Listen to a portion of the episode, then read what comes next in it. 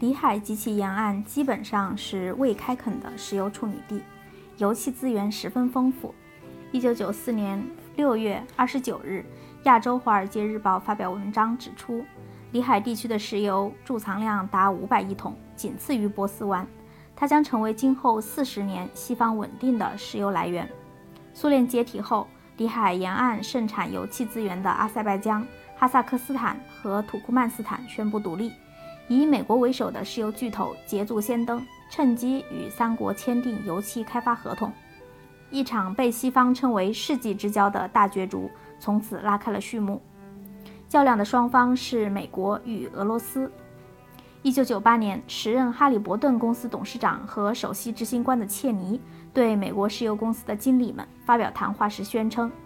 对石油巨头来说，当前最热点的地方就是富有石油资源的里海地区。”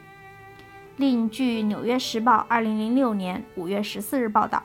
五月初，时任副总统的切尼首访立陶宛时，猛烈抨击俄罗斯的石油政策，指责俄罗斯将石油和天然气作为手中恐吓和敲诈的工具。随后访问哈萨克斯坦时，切尼对里海和中亚盛产油气资源的国家指手画脚，鼓动他们在考虑铺设通往西方的油气管道时。彻底绕过俄罗斯和伊朗。里海是内湖，没有出海口。这个石油大角逐涉及两大问题：第一是由谁开采，在这个问题上，以美国为首的西方国家已初步获胜；第二是油气管道经过何处和对油气输出量的控制权问题。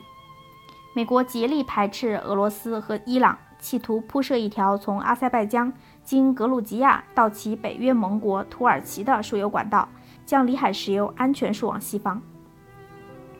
此举遭到了俄罗斯和伊朗的反对。俄罗斯是里海石油传统开发者，从阿塞拜疆的巴库经车臣通往黑海的通往黑海的输油管道已运营了几十年。他认为里海石油经过这条管道出口顺理成章。俄罗俄罗斯的难处在于车臣政局不稳，时有战乱。威胁输油管道的安全运行。伊朗要求管道经过他的领土，强调这条南线比美国和土耳其支持的西线更安全、更有效、更省钱。总之，各方都力求获得里海地区油气出口的监控权。跨阿富汗天然气管道之争正是这一石油大角逐中的重要一环。第四节，克林顿政府与塔利班。一，尤尼科讨好塔利班。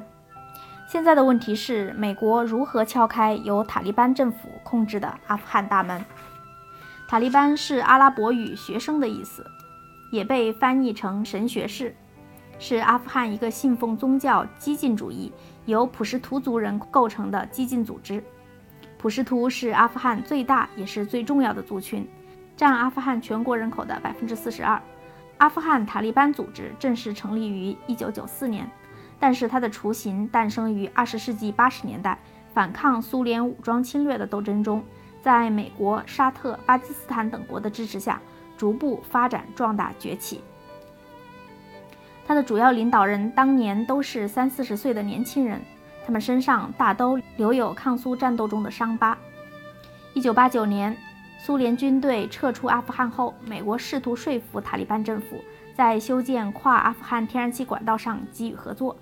虽然美国的盟友沙特阿拉伯、阿拉伯联合酋长国和巴基斯坦在外交上正式承认了塔利班政府，但美国没有与其建立外交关系。出面与塔利班保持密切联系的是由美国政府支持且早已在阿富汗活动的美国石油公司尤尼科。一九九六年，尽管阿富汗塔利班与北方联盟之间的内战仍在继续，甚至在距离阿富汗北部边界八十七英里计划铺设管道处。战火仍在熊熊燃烧，尤尼科也决定立即开工修建跨阿富汗天然气管道。当年春季，尤尼科高管迫不及待地邀请阿富汗北方联盟领导人阿卜杜尔拉希德·杜斯塔姆飞抵美国德克萨斯州的达拉斯，商讨天然气管道经过他所控制的阿富汗北部领土事宜。当年夏季，美国国务院官员还多次前往阿富汗访问位于坎大哈的。塔利班总部为管道建设向塔利班施加压力。一九九七年春夏之交，塔利班武装力量在对北方联盟的战争中取得节节胜利。美国国防部和石油巨头们的办公室里，人们对阿富汗内战的新进展欢呼雀跃。当年五月二十三日，《华尔街日报》发表社论指出，克林顿政府的主要兴趣在于把阿富汗变成中亚丰富天然气和其他自然资源的重要出口通道。当年五月二十六日的《纽约时报》发表约翰 ·F· 伯恩斯的文章说，克林顿政府认为。这一胜利将使塔利班成为美国反击伊朗的一支重要力量，也可能借助，也可能有助于建几条新贸易通道，削弱俄罗斯和伊朗在这一地区的影响。这里提到的新贸易通道显然包括跨阿富汗天然气管道。多位美国著名政治家担忧尤尼科的政治顾问，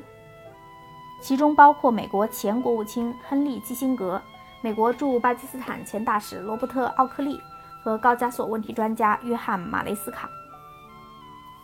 尤尼科使出了各种招数讨好塔利班政权。为了加强与阿富汗管道监管委员会高管的联系，尤尼科在阿富汗首都喀布尔和塔利班政权中心坎大哈之间建立了移动电话联络网，承诺为塔利班政权重建坎大哈提供支持。尤尼科还向美国内布拉斯加大学阿富汗研究中心。捐款九十万美元，用来在美国培训阿富汗管道建设技术和管理人员。国务院也通过其美国国际开发总署向塔利班政府提供了巨额教育基金。一九九七年二月，塔利班高级代表团访问美国，寻求克林顿政府在外交上给予承认。两个月后，尤尼科在塔利班权力中心坎大哈建立了天然气工程指挥部。当年十二月中旬。以塔利班外交部部长为首的政府代表团，应尤尼科副董事长马丁·米勒的邀请，访问了尤尼科总部所在地德克萨斯州的舒格兰。美国舆论界对此保持沉默，但1997年12月14日的英国《星期日邮报》率先披露了有关消息，说身着阿富汗传统服装的塔利班高级代表团在四天访问期间受到了贵宾般待遇。塔利班的部长们和他们的顾问们住进了五星级酒店，乘坐的是尤尼科公司私人司机驾驶的小轿车。代表团访问了休斯顿动物园和航天中心，并到折扣超市购买了袜子、牙刷、梳子和香皂。代表团还应邀参加了副董事长马丁·米勒在他富丽堂皇的官邸为他们安排的午宴，并参观了主人家的游泳池、高尔夫球场和六个盥洗室，大开眼界。尤尼科对塔利班的主要吸引力在于，他得到美国政府的支持。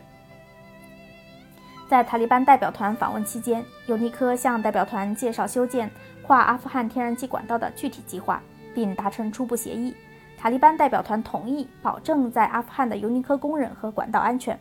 但不保证他们遭到敌对势力的攻击。尤尼科则同意保证在管道建成后。每年向塔利班缴纳五百万到六百万的过境费。尤尼科向代表团赠送了传真机、发电机和 T 恤衫。一九九七年十二月十五日，塔利班代表团回国前还应邀访问了华盛顿，与美国负责南亚事务的副国务卿卡尔·因德费斯举行了会谈。参加会谈的代表团成员除了塔利班的外交部、能源部、文化部部长外，还有塔利班常驻联合国代表穆贾希德。以上情况说明，1997年年末，克林顿政府与塔利班的关系有了重大改善。1998年1月，塔利班与尤尼科为首的中亚天然气财团签署正式协议，由尤尼科负责兴建阿富汗境内的天然气管道。美国与塔利班的关系进入了新阶段。